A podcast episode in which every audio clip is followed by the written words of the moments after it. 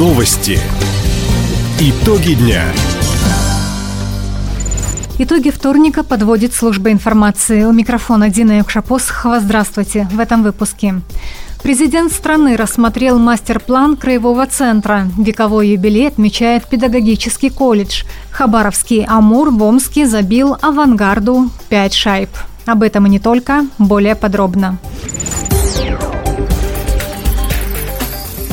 О разработке мастер-планов дальневосточных городов на полях Восточного экономического форума президенту России Владимиру Путину рассказал полпред Юрий Трутнев. Подготовлены мастер-планы городов Дальнего Востока. Сегодня мы будем заслушивать э, мастер-планы двух крупнейших городов Владивостока и Хабаровска.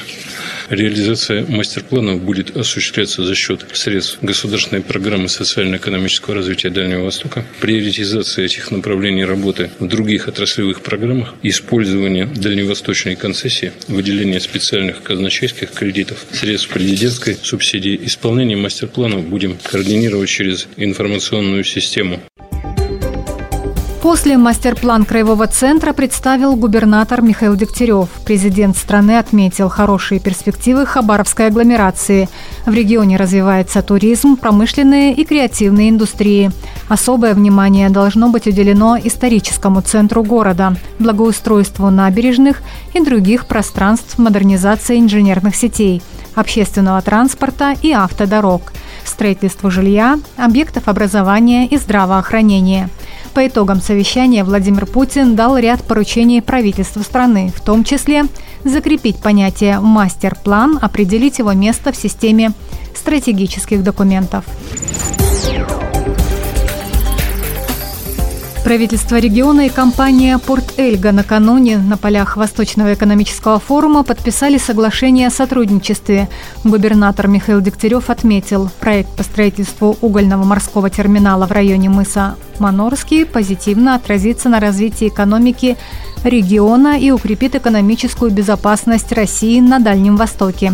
Со своей стороны генеральный директор компании «Порт Эльга» Вадим Бугаев поблагодарил главу региона Михаила Дегтярева за оказанную поддержку. Спасибо вам за ту огромную поддержку, которую вы лично, который каждый министр края и просто сотрудники администрации оказывают нашему проекту помощь не на словах, а действительно и серьезно на деле, настоящую профессиональную.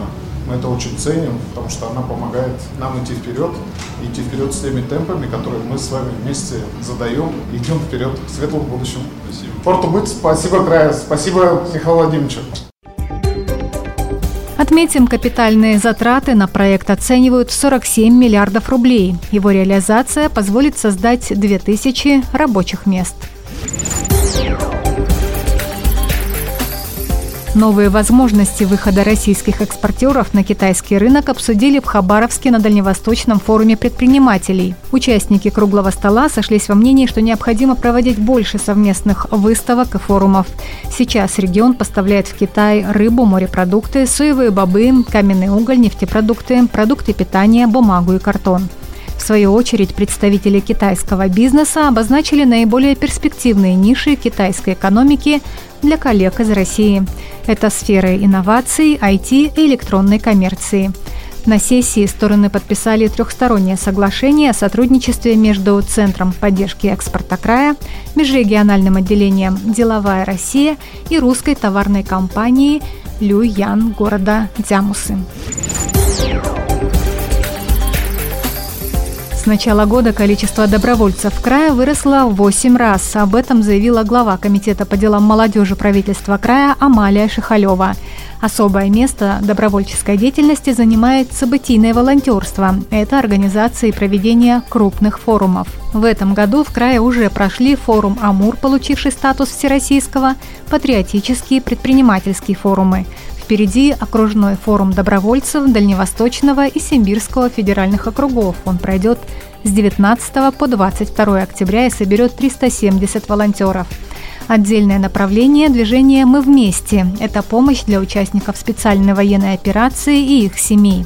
Только с января по сентябрь было собрано более 87 тонн грузов. Отметим, по информации Амалии Шихалевой, сейчас в добровольческом движении края более 58 тысяч человек. Одно из старейших учреждений профессионального образования на Дальнем Востоке, Хабаровский педагогический колледж, отметил столетний юбилей. Символично, что круглая дата совпала с годом педагога и наставника, который объявил президент России Владимир Путин. За сто лет из стен колледжа вышли более 20 тысяч педагогов. Это несколько поколений учителей начальных классов, технологий, музыки, воспитателей детских садов, педагогов дополнительного образования. Каждый пятый учитель в школах края – выпускник колледжа. Напомним, в этом году в Хабаровском педагогическом колледже открыли программу федерального проекта «Профессионалитет». Хабаровский «Амур» на выезде обыграл омский «Авангард» в матче регулярного чемпионата континентальной хоккейной лиги. Встреча в Омске завершилась со счетом 5-1 в пользу «Тигров». Главный тренер «Амура» Андрей Мартемьянов прокомментировал победу над «Авангардом». После трех поражений было немного подавленное настроение, но, надеюсь, после сегодняшней победы парни раскрепостятся и будут играть в тот хоккей, который мы хотим видеть. Хорошие голы забили самоотдача и самоотверженность принесли нам успех. Правильная игра, терпеливая игра. Во многих моментах очень терпеливо, правильно сыграли, ребят. Мы его сегодня играли на результат, мы его достигли. Пацаны, с победой всех поздравляю. Дублями за хабаровчан отметились Дмитрий Шевченко и Артур Ездатулин. Еще одну шайбу забросил Ян Дрозд. Прервав серию поражений, Хабаровский клуб поднялся на седьмую строчку в турнирной таблице Восточной конференции. Следующий матч «Тигры» проведут 13 сентября против Новосибирской Сибири. Таковы итоги вторника. У микрофона была Дина Якшапосхова. Всего доброго и до встречи в эфире. Радио «Восток России». Телефон службы новостей 420282.